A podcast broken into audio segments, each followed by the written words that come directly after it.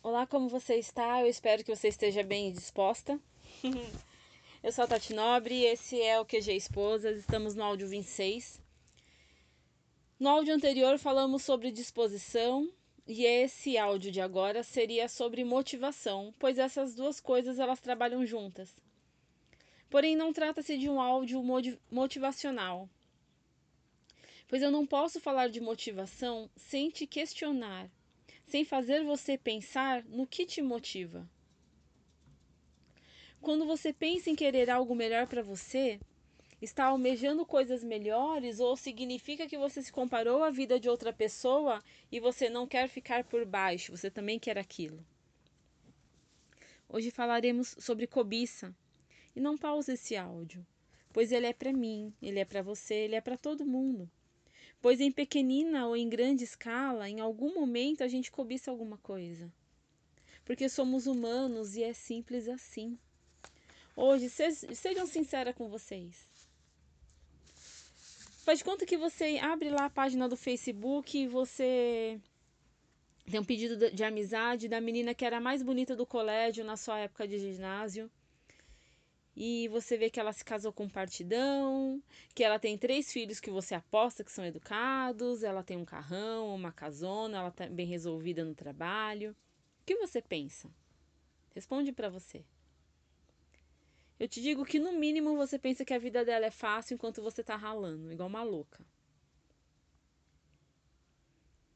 A cobiça é colocar os olhos nas coisas das outras pessoas é querer e é ter, ter a nossa atenção chamada para aquilo que a gente não tem. Isso é cobiça.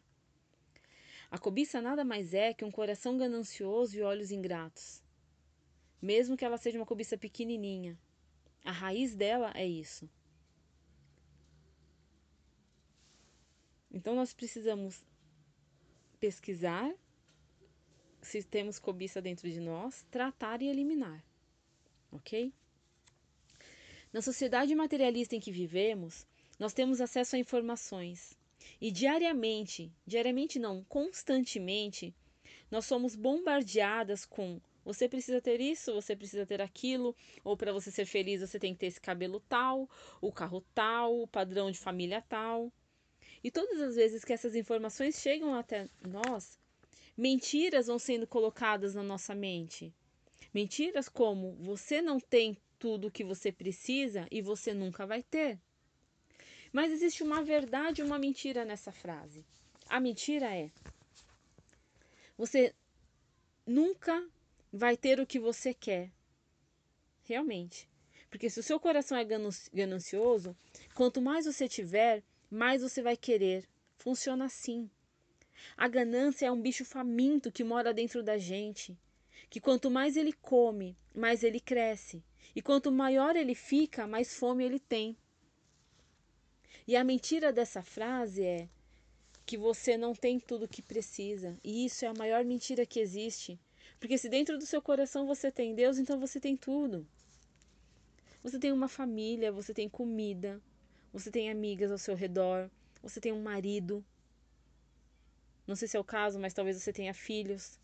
Você tem saúde. E mesmo que você não tenha saúde, se você está viva, em algum momento você vai, vai ver a mão de Deus tocando a sua vida. Pode ser que você não tenha o seu carro zero e nem dinheiro sobrando no banco. Mas você tem que ter certeza que de que alguma forma Deus está cuidando de tudo. Não é errado você sonhar desde que, esses, desde que esses sonhos sejam seus. Não sonhe o sonho das outras pessoas. Não olhe os sonhos das outras pessoas sendo realizados e pense que você queria isso para você. Ok? A cobiça faz com que a gente tenha olhos ingratos porque nós não somos satisfeitos com o que temos. E por isso que a gente dá margem para a cobiça. Se a gente fica satisfeito com o que a gente tem, a cobiça não vai ter vez. É simples assim. O grande mal da geração atual são as redes sociais, as novelas, os filmes, enfim. Eu adoro rede social. Eu gosto de ver filme, eu amo filme. E isso não é errado. O perigo das redes sociais, das novelas e dos filmes, o perigo maior disso tudo é quando nós entramos na vida de outra pessoa, quando acompanhamos elas nas redes sociais, ou quando assistimos um filme e entramos naquela fantasia, ou então a gente se compara com a vida de outras pessoas, compara a nossa realidade com aquilo que a gente está vendo, e aí a gente quer aquilo também. Isso é cobiça. Eu bato na tecla das redes sociais e normalmente eu bato na tecla falando do tempo que a gente desperdiça vendo a vida alheia, mas hoje o meu alerta é que tipos de sentimentos as redes sociais despertam dentro de nós. Não se compare. A comparação ela não faz muito sentido, porque o que é bom para mim pode ser que não seja bom para você e vice-versa. Quando a gente vê uma postagem no Facebook, a gente não sabe o que está por trás daquela postagem. Nossa, fulano está viajando de novo. Tá. Só que você sabia que para ela estar tá fazendo essa viagem hoje, ela trabalhou até mais tarde todos os dias? Ou ela não almoçou para guardar dinheiro? Ou então, para ela estar tá no trabalho que ela está hoje, ela ralou pra caramba e enquanto você estava saindo com suas amigas, ela estava estudando? Tem sempre uma história por trás. E cada um está vivendo uma batalha diferente, está numa fase diferente da vida, por isso que não tem como ter comparação. Não existem duas pessoas iguais vivendo batalhas iguais. Portanto, elas não vão colher coisas iguais. Outro sentimento que, a, que as redes sociais afloram na gente é o, o sentimento de somos juízes, né? Nossa, a bendita posta lá, uma frase que fala de Deus, mas nem sequer cumprimenta o vizinho. Ok, que feio, né? Ela não cumprimentar o vizinho, mas deixa eu te falar uma coisa: não é um problema teu. Se ela tá colocando uma postagem que ela não pratica, e eu tô olhando isso e eu tô apontando isso, o problema não é dela, o problema é meu. Eu que estou julgando ela, então o problema é meu. Então, ao invés de ficar julgando a postagem dela, pensa, pensa aí na sua cabecinha que talvez aquilo que ela postou, mesmo que ela não pratique, o que não é um problema seu, batendo de novo nessa tecla,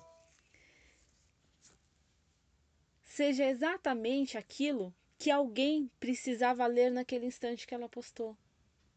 Então, ela ajudou alguém, diferente de você que só entrou na internet para ver a vida dela e para falar mal dela. Cada um posta o que quiser, ok? E não cabe a você nem a mim concordar e, e nem querer ser igual. Tá bom? Não existe um padrão correto de felicidade. Às vezes, para você, qualidade de vida vai ser no dia dos namorados, seu marido te levar para jantar no Terraço Itália. E uau, isso seria muito legal. Só que para mim, qualidade de vida está mais relacionado a deitar numa rede no final da tarde com meu marido e ficar olhando para o nada lá no sítio. Entende? Não avalie a vida das pessoas com base naquilo que você está vendo. Não caia nessa armadilha. A grama do vizinho, ela sempre vai ser mais verde se você não regar a sua. Entendeu? No que você está se baseando para decidir o que você quer e o que você não quer para sua vida? A disposição e a motivação pode levar você para onde você quiser, mas essa motivação ela tem que ser saudável, porque senão não vai valer a pena almejar coisas novas, querer algo melhor é saudável. Ah, eu quero trocar de carro. Poxa, meu, é, Deus, eu quero trocar de carro porque eu tô trabalhando pra caramba, meu marido tá trabalhando pra caramba, esse carro tá começando a quebrar direto. Meu, putz, eu acho que eu mereço um carro novo. É diferente do que eu virar e falar: ah, a fulana tá andando de BMW e eu aqui andando nessa carroça. Entende? A cobiça não vem de Deus. Ela está ligada a coisas materiais e significa não estou satisfeito com o que Deus tem me dado. Não é errado trabalhar para ter as coisas. Deus quer que você faça isso. Não é errado buscar coisas melhores, coisas caras. Não é errado. Não é errado viajar. Não é errado se cuidar. Não é errado você jantar fora com seu marido ou com a sua filha. Não é errado você ir no cinema. Não é errado você passear. Não é errado você querer melhorar o seu relacionamento com seu marido. Não é errado você querer ter tempo de qualidade com a sua filha. Nada disso é errado. desde que a sua motivação seja a certa. Deus, eu sou muito grata pela casa que o Senhor me deu. Mas eu de verdade queria uma casa maior, Pai. Eu queria uma casa maior onde eu pudesse realmente construir um lar onde eu morasse para sempre. Uma casa com espaço para que minha filha pudesse brincar. Para que depois os meus netos também brincassem. Entende a diferença? Que valor está agregado naquilo que você busca? Pare de se comparar com a vida dos outros, não perca tempo com isso e valorize o que você tem. Simples assim.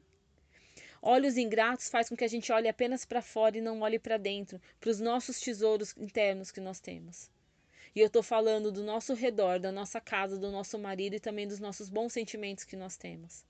Não deixa um sentimento como uma cobiça ela passar por cima dos seus sentimentos de generosidade, de bondade, de justiça, Justiça divina que eu tô falando. Ok? Mas, se você ouviu esse áudio, em algum momento você falou, meu, putz, eu acho que eu já dei, já fiz alguma coisa do tipo, ou não, ok. Mesmo assim, tem lição de casa para você. para que você não seja refém da cobiça, ok? Então vamos lá. Faça uma lista dos seus descontentamentos, com calma. Depois que essa lista estiver pronta, eu quero que você se arrependa de cada um deles. E aí você vai ver que quando você se arrepende daquilo, você vai pensar: meu, como eu fui ingrata. E para cada coisa descontente que você anotou, procure um motivo para ficar contente com ela. Vou dar um exemplo. Eu sou descontente com meu nariz. Caramba, mas tem gente que tem uma doença que perde o nariz. Ok? Lição 2. Coloque no seu coração e coloque aí na sua lista, lista das coisas que são eternas e que você quer na sua vida. O, Tati, o que são coisas eternas? A relação que você constrói com seu marido, o legado que você deixa para os seus filhos. Você já parou para pensar? O que, que você está deixando para os seus filhos de bom? Que, o que você está fazendo de bom agora que quando você morrer você vai querer que os seus filhos continuem por você? Terceira coisa, mas essa não precisa anotar. Confia que Deus, ele vai cumprir as promessas que ele tem para sua vida. Então, faz a sua parte, sem ficar colocando o olho nas coisas dos outros. OK? E o quarto passo, o mais importante, depois eu vou fazer um áudio só sobre isso. Entenda que Deus ele tem um plano, ele tem um plano para mim, ele tem um plano para você. Então, cobiçar as coisas de outra pessoa talvez não esteja dentro. Você, por exemplo, querer o carro que aquela pessoa tem, talvez não faça parte do plano que Deus tem para você nesse momento. E quando você se alinha ao plano que Deus tem para você, mas para isso antes você tem que descobrir, então pede para Deus te mostrar, Deus, qual é o plano que o Senhor tem para minha vida? Normalmente o plano que Deus tem para sua vida está muito ligado a algo que você goste de fazer, não algo que te dê muito dinheiro algo que você gosta de fazer e aí por consequência você acaba ganhando dinheiro. Quando você descobrir qual é o plano que Deus tem para sua vida, aí você se alinha a esse plano. E quando você estiver alinhado ao plano de Deus para sua vida, nada do que as outras pessoas tenham vai fazer você cobiçar aquilo. Porque você está tão feliz, alinhado ao que, ao que Deus está fazendo na sua vida, ao plano que Ele tem para você, e você já está começando a colher os frutos disso, que a vida das outras pessoas elas param de ter importância. As pessoas têm importância para você, não as coisas que elas têm. Entende a diferença? Então é isso. Um beijo grande. Eu espero que esse áudio tenha feito algum sentido para você. E agora que você tirou as motivações erradas da sua vida, enche o seu coração das suas motivações certas e vamos para cima. Um beijo grande.